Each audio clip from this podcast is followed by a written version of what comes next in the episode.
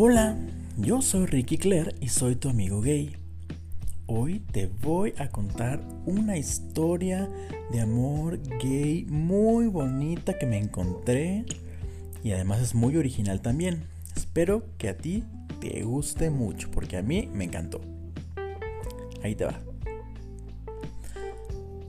Todas las mañanas, Toño agarraba el metro para ir a trabajar, siempre a la misma hora siempre la misma ruta, siempre subiéndose y bajándose en las mismas estaciones.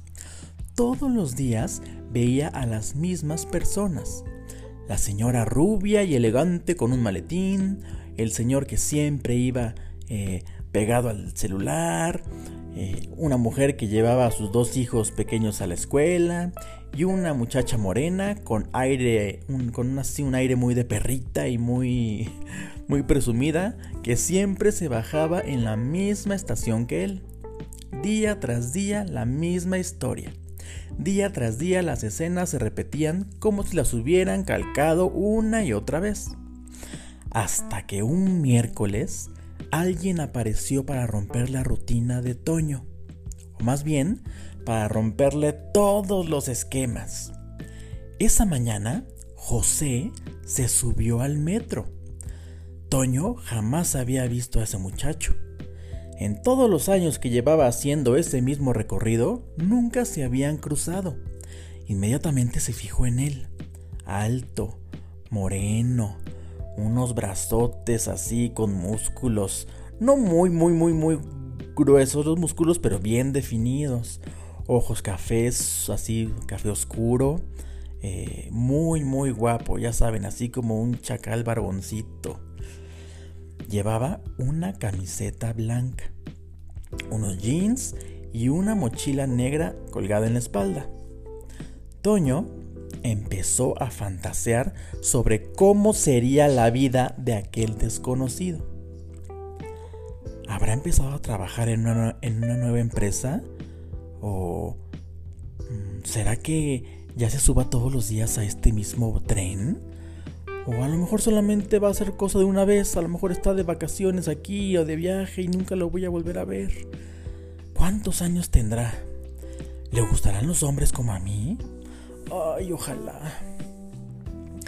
Bueno, Toño se había quedado prendado de él desde el primer momento. Un flechazo.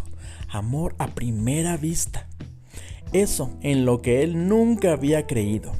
Con solo mirarlo, se le habían despertado un montón de nuevas emociones. Tenía la sensación de que conocer a ese muchacho sería lo mejor que le podría pasar en toda la vida. Cuando Otoño despertó de sus alucinaciones e imaginaciones, solamente faltaba una estación para bajarse del metro. Y pensó, ¿qué hago? ¿Me aviento y le hablo? Tal vez sea la primera o la última vez que lo vea. Ay, no, no, no, no me atrevo. Total que no se atrevió. Solo tuvo el valor de sacar su celular y disimuladamente tomarle una fotografía al muchacho. De esa forma podría verlo y recordarlo para siempre.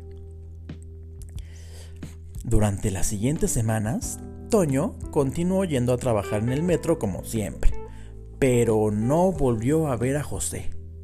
No podía sacárselo de la cabeza. Cada mañana deseaba con todas sus fuerzas que aquel muchacho anónimo se subiera de nuevo al vagón de tren, pero eso nunca ocurría. Desesperado por contactar con él, se le ocurrió una idea. Subir la foto que le había tomado a José a las redes sociales, para ver si alguno de sus contactos lo conocía. Le pidió a todo mundo que lo retuiteara y que lo compartiera y todo. Él no tenía demasiadas esperanzas, pero contra todo pronóstico, la estrategia le funcionó. La foto empezó a expandirse como la espuma por el internet y en cuestión de horas, Toño ya tenía la dirección de correo electrónico de José en sus manos. Después de tantos días deseando hablar con ese amor platónico, por fin iba a poder hacerlo. Y pues no se lo pensó dos veces. Le mandó un mail y le escribió, Hola, me llamo Toño. te vi hace tres semanas en un vagón del metro eh, muy temprano en la mañana. Pensarás que estoy loco. Seguramente borrarás este mail cuando lo veas y no me contestarás nunca. Pero no he podido sacarte de mi cabeza desde entonces. Me encantaría conocerte. Me gustas mucho. Y ¡pum! Lo mandó. Toño estaba súper nervioso, pero a los cinco minutos recibió una notificación, un correo nuevo de José.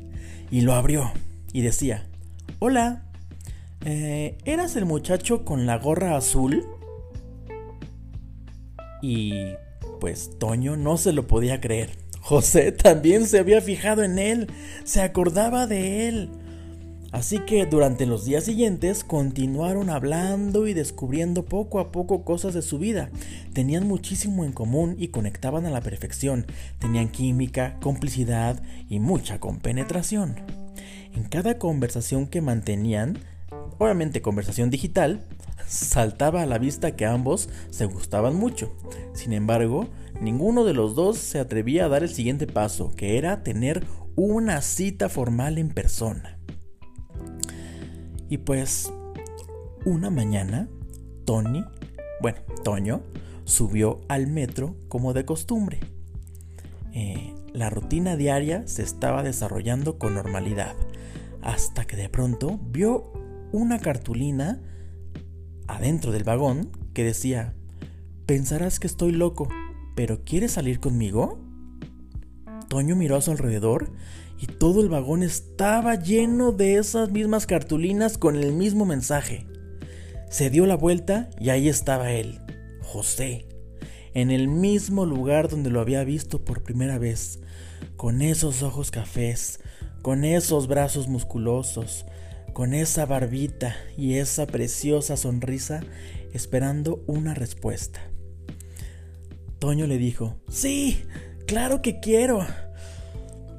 Y empezó a acercarse lentamente hacia él hasta que se dieron un beso en la boca.